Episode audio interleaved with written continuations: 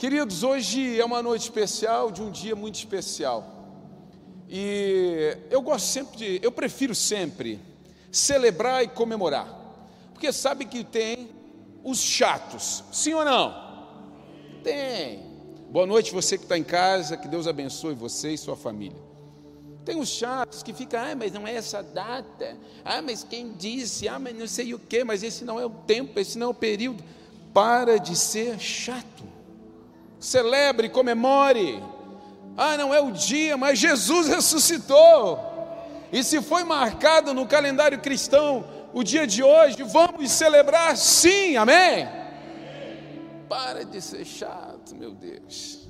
Então hoje é um dia especial, é uma data maravilhosa, onde o Cristo se torna vivo novamente. Deixa o madeiro, deixa a cruz e todos os nossos pecados, todas as nossas dores ficam na cruz. E nós nascemos de novo em Jesus, por uma vida de plenitude com Ele. Isso é lindo, isso é maravilhoso. E nessa noite, querido, eu quero falar sobre essa vida de Deus. Mas eu quero que vocês me ajudem. Tem alguém disposto a me ajudar aqui? Tem alguém disposto a dar um glória a Deus aí durante a pregação? Meu Deus! Veio crente nesse culto. Aleluia. Essa semana eu me senti mexido pelo Espírito Santo de Deus. E quando Deus me deu essa palavra, é óbvio que Deus sempre fala muito ao meu coração, queima no meu coração, e depois eu trago para a igreja. E essa palavra queimou no meu coração, o tema de hoje é Ele vive, então viva. Ele vive, então viva. Parece muito óbvio, mas é no óbvio que nós nos perdemos. É naquilo que é simples que a gente se perde. Se ele vive, eu preciso viver. Se ele vive, eu preciso viver. Um texto que, que retrata nos evangelhos, eu peguei aqui em Mateus 28, 6, fala a respeito de quando as mulheres vão até o túmulo de Jesus. E elas acordam cedo e vão até o túmulo. Jesus já tinha sido crucificado, estava morto e foi sepultado.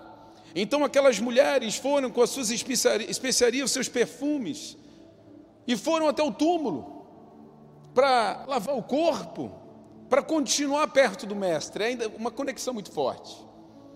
Mas aí, em 28,6, o Evangelho de Mateus diz: Ele não está aqui, ressuscitou como tinha dito que aconteceria, venham, vejam onde seu corpo estava. Aquelas mulheres chegam e elas não veem Jesus. Mas havia um anjo de Deus ali naquele lugar. E aquelas mulheres chegam e ficam atônitas por não verem Jesus ali, por não verem o corpo do Cristo ali.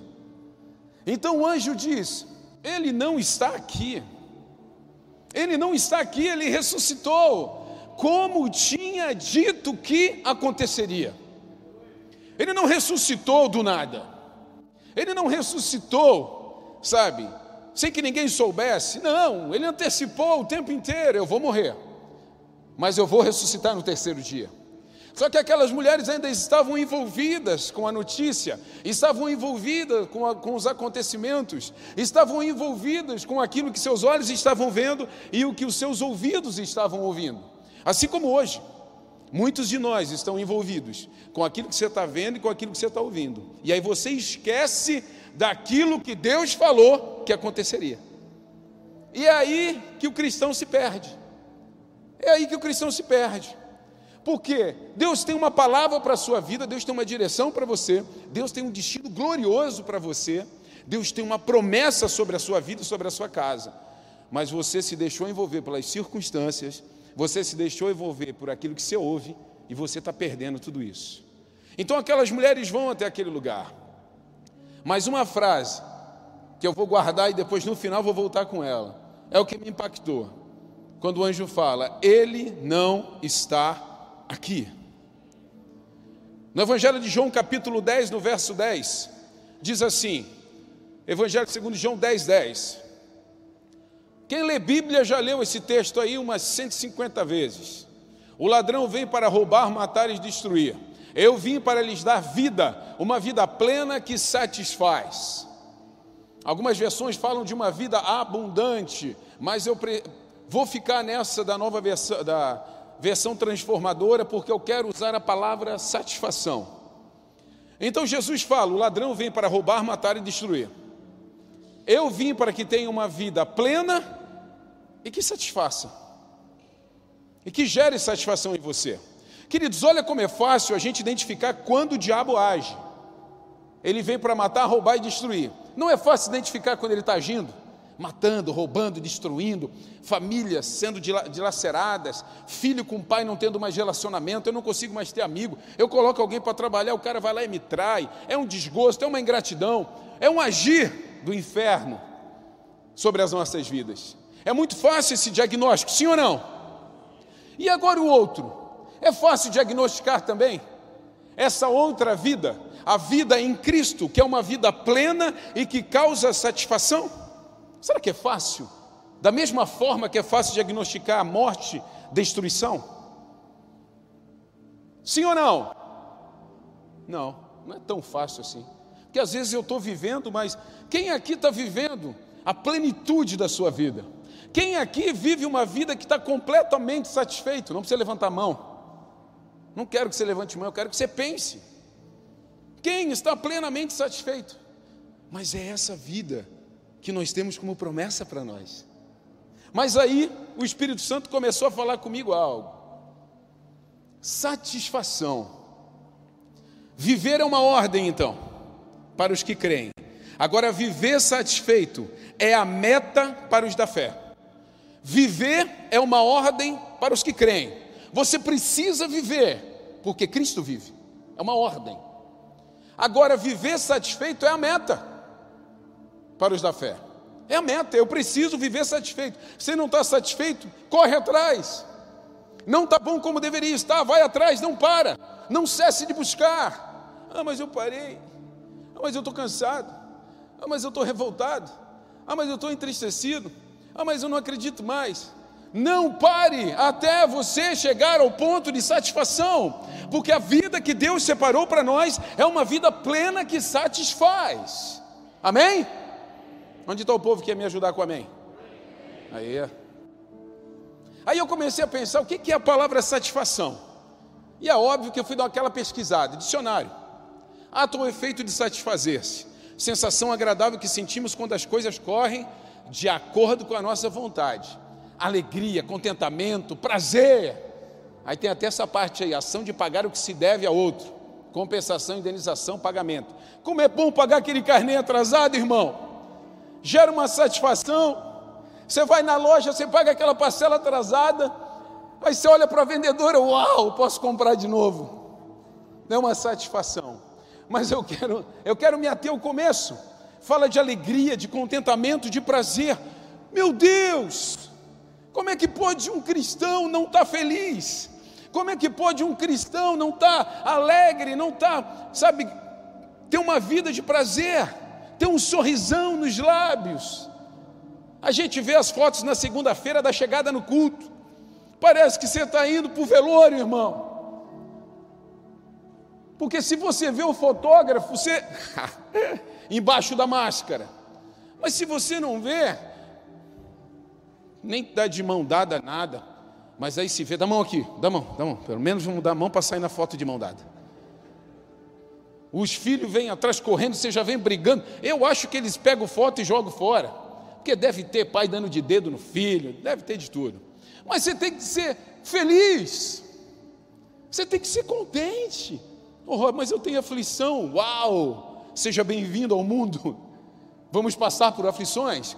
Mas isso, querido, a satisfação é algo que nós erramos, nós não entendemos satisfação. Sabe por quê? Vou exemplificar. E a parte de comida é sempre bom para dar de exemplo. Você está sentado naquela mesa, farta, gostosa. Eu fui agora semana passada na casa da Lu e do Rafa Maran, está aí? Meu Deus, satisfação total. Né? Aquela mesa, meu, camarão tinha que cortar de tão grande que era. O que, que é isso? Como é que. Só para pastor para servir um camarão daquele. Então, aquela mesa linda, maravilhosa, outros casais aqui já me convidaram e está aberta a agenda para convite. Está tá aberta a agenda, eu acho que tem bastante vaga. Aqui faz tempo que eu não vou, café da tarde, né? O povo que senta perto de mim eu uso como exemplo. Eu acho que é por isso que as cadeiras da frente ficam vazias. Então, quando você senta à mesa, querido, você começa a comer, chega um momento que você fica satisfeito. Alguns dizem, estou cheio. Né? Mas você fica satisfeito. Então, uau, comi o que era. Estou aqui vendo a Manu e, e o Ruizinho também. Serviram um banquete para nós. Já pode apresentar um outro. Então, assim, você fica satisfeito. Mas espera aí. Mas eu levanto dali, eu vou para casa, durmo agoniado, né, quando é a janta. Mas no outro dia de manhã, eu continuo satisfeito, sim ou não? Não. Eu já quero de novo. Eu já fico pensando, puxa, por que eu não comi mais? Essa é a mente do gordinho. Não, mas aí, então a satisfação, peraí, a satisfação é quando você está à mesa, a satisfação é quando você está fazendo o que deve ser feito. Ali então você encontra a satisfação. Mas aí depois você precisa novamente buscar a satisfação. O que nós erramos como cristãos é que a gente vem e encosta a mão na parede, a gente vem se encontra com Jesus e volta para a nossa velha vida. Não, não, não, não, não, não. Você nunca vai conseguir satisfação e plenitude dessa forma. Você precisa ter um encontro sempre com Jesus. Você precisa sempre buscar a Jesus, porque é a mesa com Ele que você encontra essa satisfação. E nós erroneamente interpretamos que uma vez só já é o suficiente. Em João capítulo 6, verso 35 diz: e Jesus lhes disse: Eu sou o pão da vida. Aquele que vem a mim não terá fome, e quem crê em mim nunca terá sede. Querido, preste atenção no que Jesus está falando, por favor, leia a Bíblia e entenda o que a Bíblia está dizendo. A Bíblia já é a palavra de Deus revelada, já é a palavra de Deus ali colocada para nós. Jesus está dizendo: Quem vem a mim? Mas não é uma vez só. Não é só quando você levanta a mão e diz: Jesus, eu te aceito como Senhor e Salvador da minha vida. Quem vem a mim nas madrugadas, quem vem a mim nas manhãs de oração, quem vem a mim quando abre a Bíblia e lê os textos que eu quero que você leia, quem vem a mim, não vai ter fome e não vai ter sede, vai estar satisfeito. Mas você vai encontrar satisfação nele. Agora você, uma vez só, aquela vez foi boa, mas vai faltar depois. E Jesus fala: quem vem a mim, quem crê em mim, não vai mais ter fome, não vai mais ter sede. Então, para viver essa vida plena que satisfaz, eu preciso viver buscando a Cristo. Eu preciso, eu prefiro, preciso, perdão, viver nas minhas manhãs, nas minhas tardes, nas minhas noites. Ah, mas eu trabalho, é no trabalho, é no estudo, é em casa, onde quer que esteja. Eu preciso buscar a presença de Deus. Eu quero ler com vocês Jeremias 29. Preste atenção, isso é Antigo Testamento, um tempo profético ainda, onde os profetas, aqui profeta Jeremias falando, voz de Deus, boca de Deus para a multidão, e ele diz assim: porque eu sei os planos que tenho para vocês, diz o Senhor. São planos de bem, não de mal, para lhes dar o futuro pelo qual anseiam. Naqueles dias, quando vocês clamarem por mim em oração, eu os ouvirei. Se me buscarem de todo o coração, me encontrarão. Querido, mudou? Não mudou, melhorou ainda mais porque agora nós temos um caminho, agora nós temos um meio de nos achegarmos a Deus, e esse caminho se chama Jesus Cristo de Nazaré, aquele que celebramos hoje que ressuscitou. Sabe os pensamentos que Deus tem a teu respeito? São pensamentos de paz, são bons pensamentos, Deus pensa coisas boas a teu respeito, então por que, que você pensa mal? A respeito de você, da tua vida, do teu futuro? Sabe por quê, querido? Porque você não tem buscado nele plenitude e satisfação porque você sentou uma vez com ele e ficou satisfeito, mas hoje você está morrendo de fome, porque faz tempo que você não busca nele. Já bateu fome de novo, já bateu fome de novo. Naqueles dias, quando vocês clamarem por mim em oração, eu os ouvirei. Se me buscarem de todo o coração, me encontrarão. É uma busca constante, é um dobrar de joelhos, é um clamor, querido. A vida de fé não é uma vida mecânica e automática. Isso é uma vida religiosa. A vida de fé é uma vida de renúncia, é uma vida de entrega, é uma vida de prioridades. é uma vida de você deixar sempre muito claro quem Deus é e quem nós somos. Quando você começa a querer resolver os teus problemas sem a direção de Deus, você deixa claro que você não precisa dele. E é por isso que todas as manhãs eu vou e coloco todas as minhas todas as minhas necessidades, todas as minhas alegrias, absolutamente tudo aos pés do Senhor. Agradeço pelo dom da vida, pelo sopro de vida que tem dentro de mim. Agradeço pela minha casa, declaro sobre a minha família, declaro sobre essa igreja, assim por diante uma dependência total e completa. Porque se Ele vive, eu tenho que viver. Mas a promessa da vida para nós hoje é uma vida plena que satisfaz. Você está insatisfeito?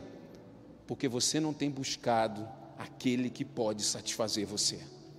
É porque você não tem dobrado o joelho como deveria, é porque você não tem, sabe?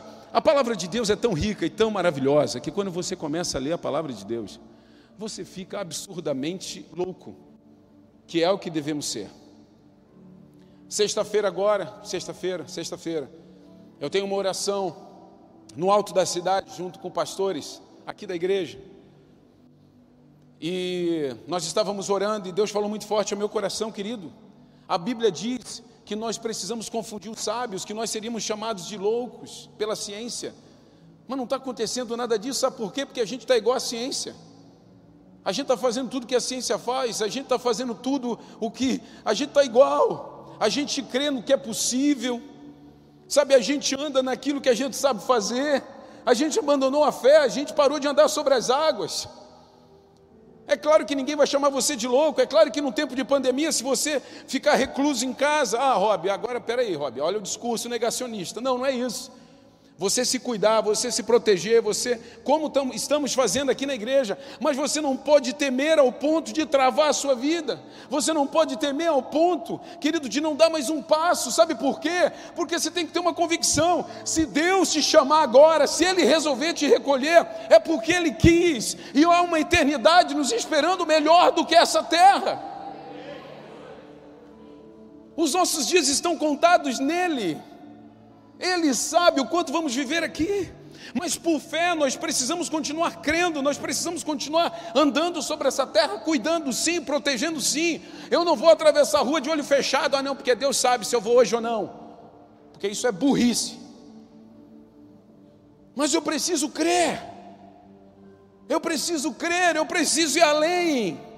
E esse crer, querido, não são esses atos absurdos que eu citei agora, atravessar a rua de olho fechado. É o ato absurdo de toda manhã você dobrar o teu joelho e você falar: vai dar certo.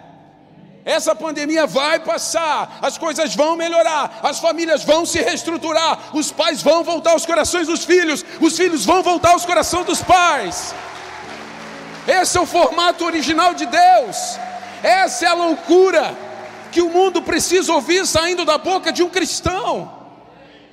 Só que o cristão hoje está dizendo é verdade, para que casar? É verdade, para que ter filho? Ah, querido, os filhos são a herança do Senhor, são as nossas flechas da aljava. Tem que ter filho, sim, tem que ter muito filho.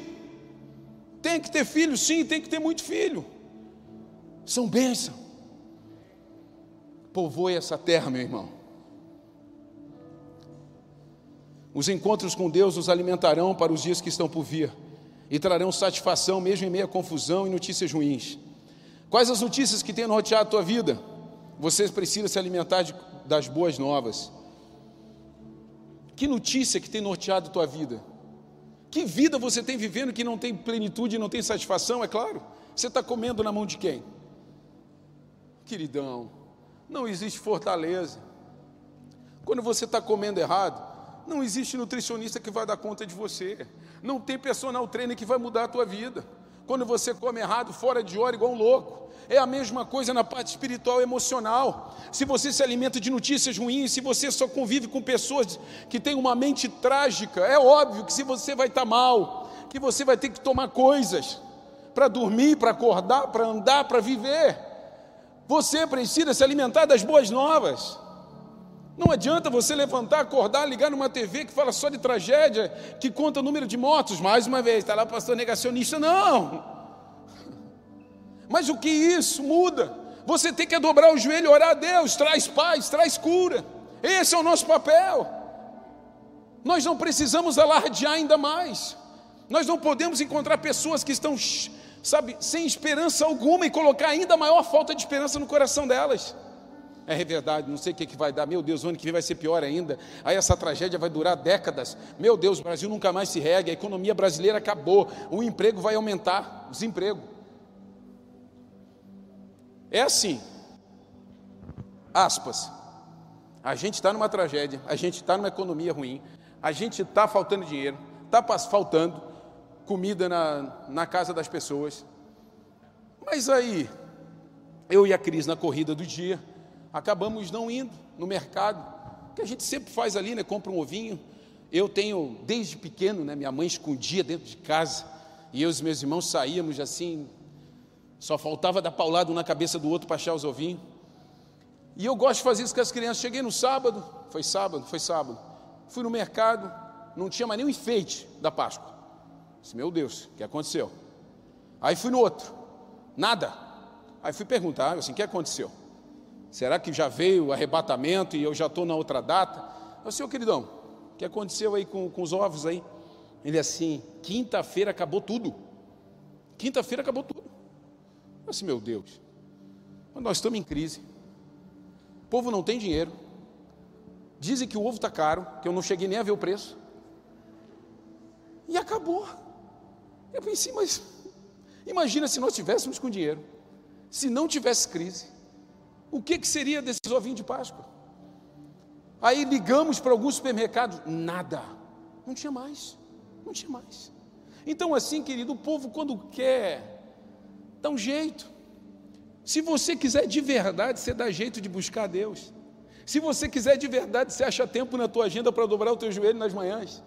Se você quiser de verdade, você vai ter uma vida plena que satisfaz. Se você quiser de verdade, porque é uma promessa de Deus, eu vim para que tenha uma vida plena e que satisfaça. O diabo matar, roubar e destruir, a gente está vendo tudo que ele está fazendo, e está fazendo muito bem feito. Agora, pelo outro lado, onde estão os plenos? Aonde estão aqueles que são satisfeitos com aquilo que Deus está fazendo na sua vida? Aonde estão aqueles que têm levantado a bandeira do Evangelho? Não sei. Estão murmurando, estão reclamando, estão postando em rede social, brigando com alguém, como se isso fizesse alguma diferença. Nós precisamos avançar, sair do nível que nós estamos e subir um nível acima. Você recebeu uma nova vida em Cristo Jesus. Todos nós recebemos uma nova vida em Cristo Jesus. Todos nós recebemos uma nova vida em Cristo Jesus. Se você não recebeu, Nessa noite eu vou dar oportunidade para que você receba uma nova vida em Cristo. Eu vou te dar oportunidade para que você receba. Porque Jesus não morreu naquela cruz simplesmente por morrer. Ele morreu para que nós pudéssemos viver. Então nós recebemos essa nova vida, e é essa nova vida que é plena, é essa nova vida que é a vida abundante. É por isso que se ele vive, eu preciso viver. Em Efésios capítulo 2, essa carta do apóstolo Paulo à igreja de Éfeso, ela retrata e fala muito a respeito do Evangelho e do nosso comportamento. Querido, leia, ouça e leia comigo, entendendo que essa carta está sendo dirigida para você, agora, hoje. Diz assim: vocês estavam mortos por causa de sua desobediência e de seus muitos pecados, nos quais costumavam viver como o resto do mundo, obedecendo ao comandante dos poderes do mundo invisível, o diabo ele é o espírito que opera no coração dos que se recusam a obedecer a Deus. Siga. Todos nós vivíamos nesse mundo, desse modo, seguindo os desejos ardentes e as inclinações de nossa natureza humana. Éramos, por natureza, merecedores da ira, como os demais. Mas Deus é tão rico em misericórdia e nos amou tanto que, embora estivéssemos mortos por causa de nossos pecados, Ele nos deu vida juntamente com Cristo. É pela graça que vocês são salvos, pois Ele nos ressuscitou com Cristo e nos fez sentar com Ele nos domínios celestiais, porque agora estamos em Cristo Jesus. Dê um forte aplauso a Ele.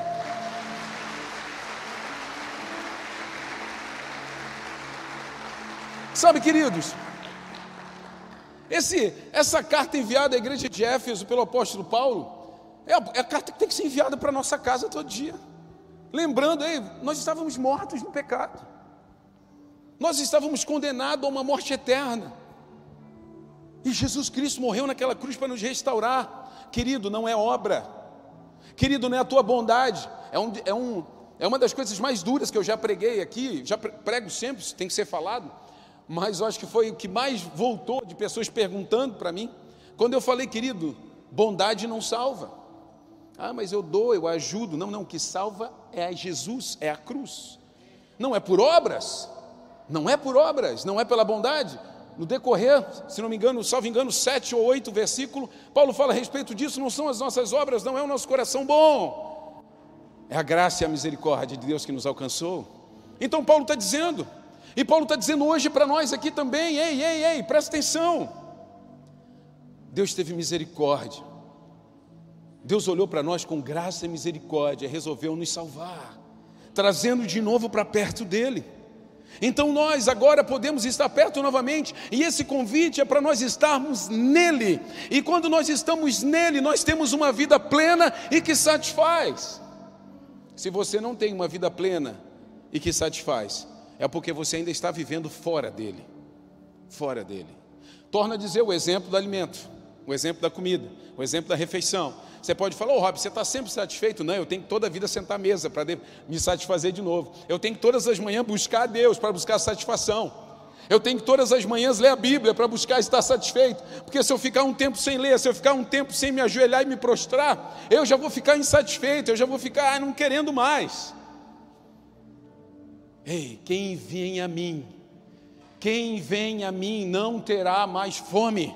Eu sou o pão vivo que desceu do céu. Quem crê em mim não terá mais sede, mas é quem vai a Ele, quem vive através dele. Uau!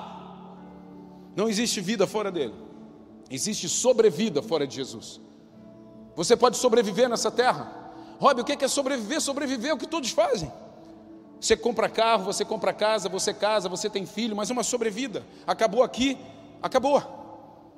E um dia você vai ser julgado pelas suas obras, por aquilo que você fez e principalmente pela sua fé.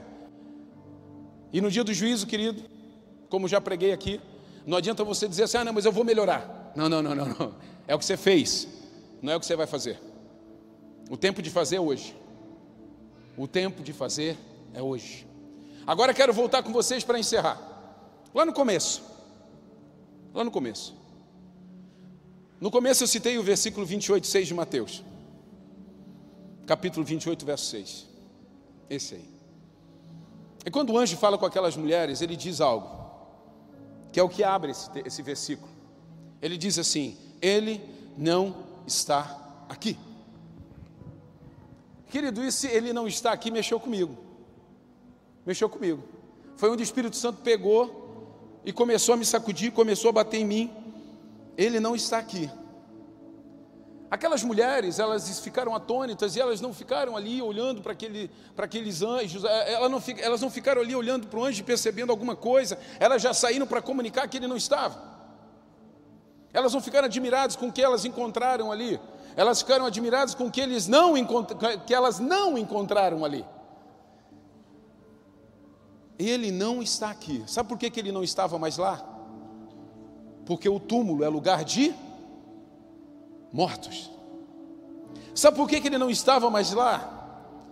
Porque aquele lugar era um lugar de mortos e ele vive.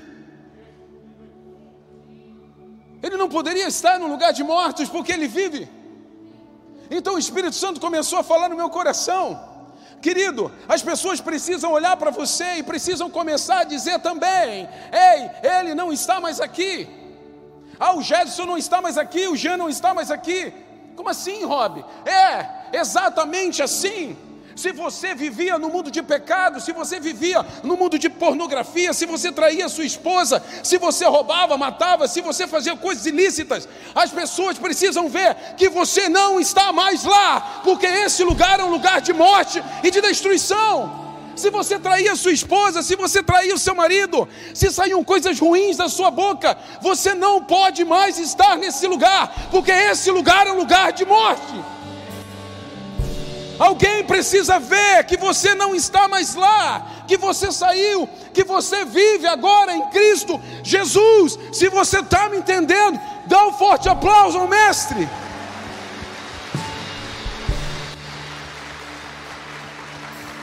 Ei! Ele não está mais aqui, porque esse lugar não comporta mais quem vive. Ele não está mais aqui. Ele não está mais aqui, ele não está mais nesse grupo de WhatsApp que tem um monte de pornografia.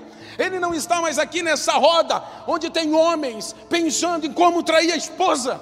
Ele não está mais aqui nesse grupo de amigas que ficam pensando um monte de besteira sobre casamento, sobre família e sobre filhos. Ele não está mais aqui porque ele vive.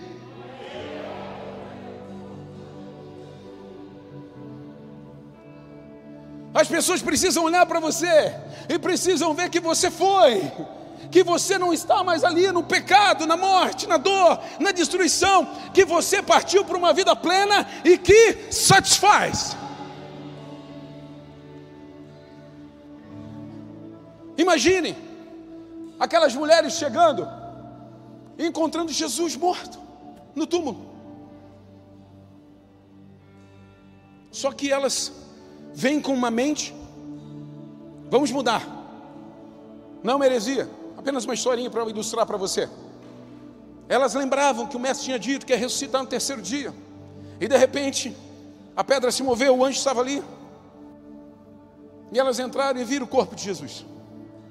E de repente, elas ficariam atônitas porque elas olhariam uma para outra. Ué, ele não falou que ia ressuscitar.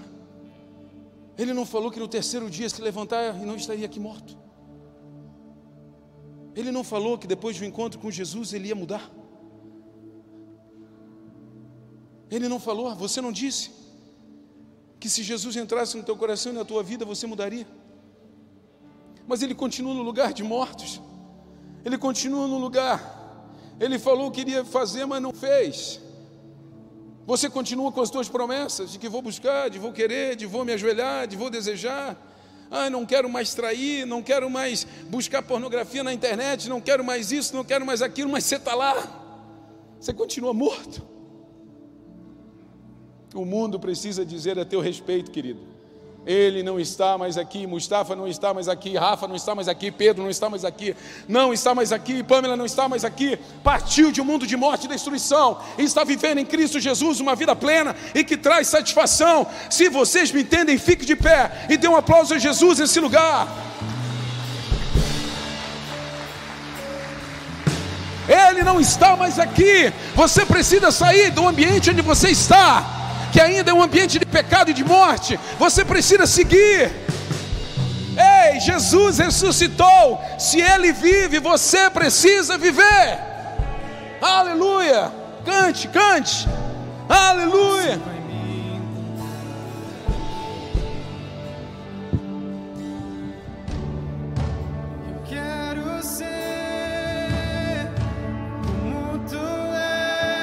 Levante suas mãos nesse lugar.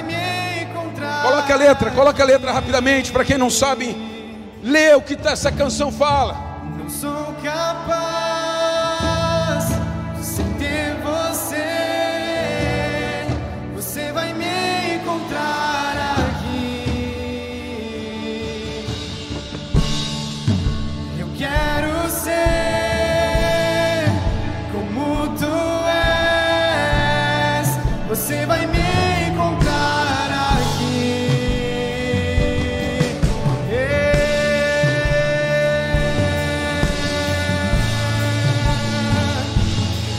Diga, diga mesmo, fale com Ele, faça uma oração pessoal dizendo: Senhor, eu quero sair desse lugar de morte, eu quero sair desses ambientes que eu ainda pertenço, eu quero avançar, eu quero viver uma vida plena e que traga satisfação.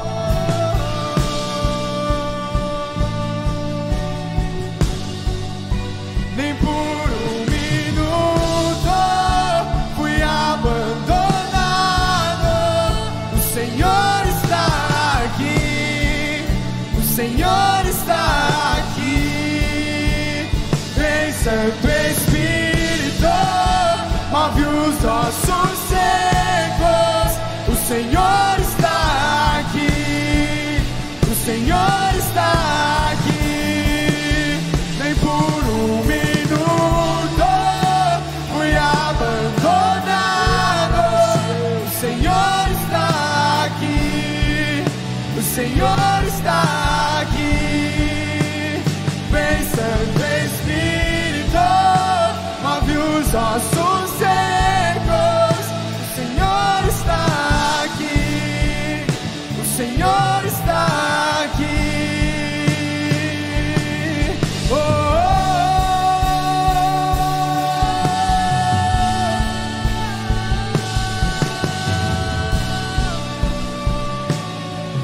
Deixa o Espírito Santo se mover dentro de você. O Espírito Santo de Deus é um presente para as nossas vidas. É a presença do próprio Deus dentro de nós. E a palavra de Deus diz que é o Espírito que nos convence do pecado, da justiça e do juízo. Nesse momento, o Espírito Santo de Deus está falando ao teu coração. Ele está falando ao teu coração, o Espírito Santo está falando, sim, eu quero que você vá. Eu quero que você tenha uma vida plena, eu quero que você tenha satisfação nos teus dias, eu não quero que você sofra mais, eu quero que você venha a mim. Porque quando você vem a mim, você não vai ter mais sede, você não vai ter mais fome. Quando você vem a mim, você tem essa vida que você deseja e sonha. Mas você precisa estar guardado em mim. O mundo precisa ver que você não está mais aqui. O mundo precisa ver e noticiar que você não está mais aqui. Ah, mas vai doer. Eu vou deixar algumas coisas que eu gosto tanto. Ei, fique tranquilo, porque não existe prazer maior do que ter uma vida plena e que satisfaça.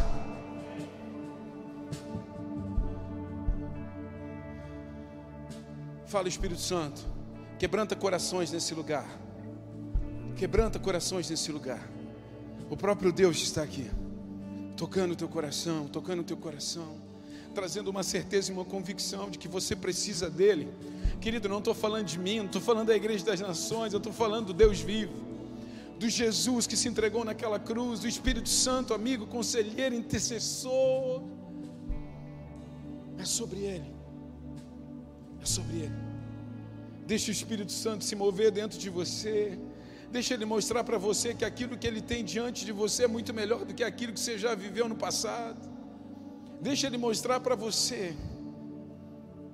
Nesse instante ele já moveu a pedra.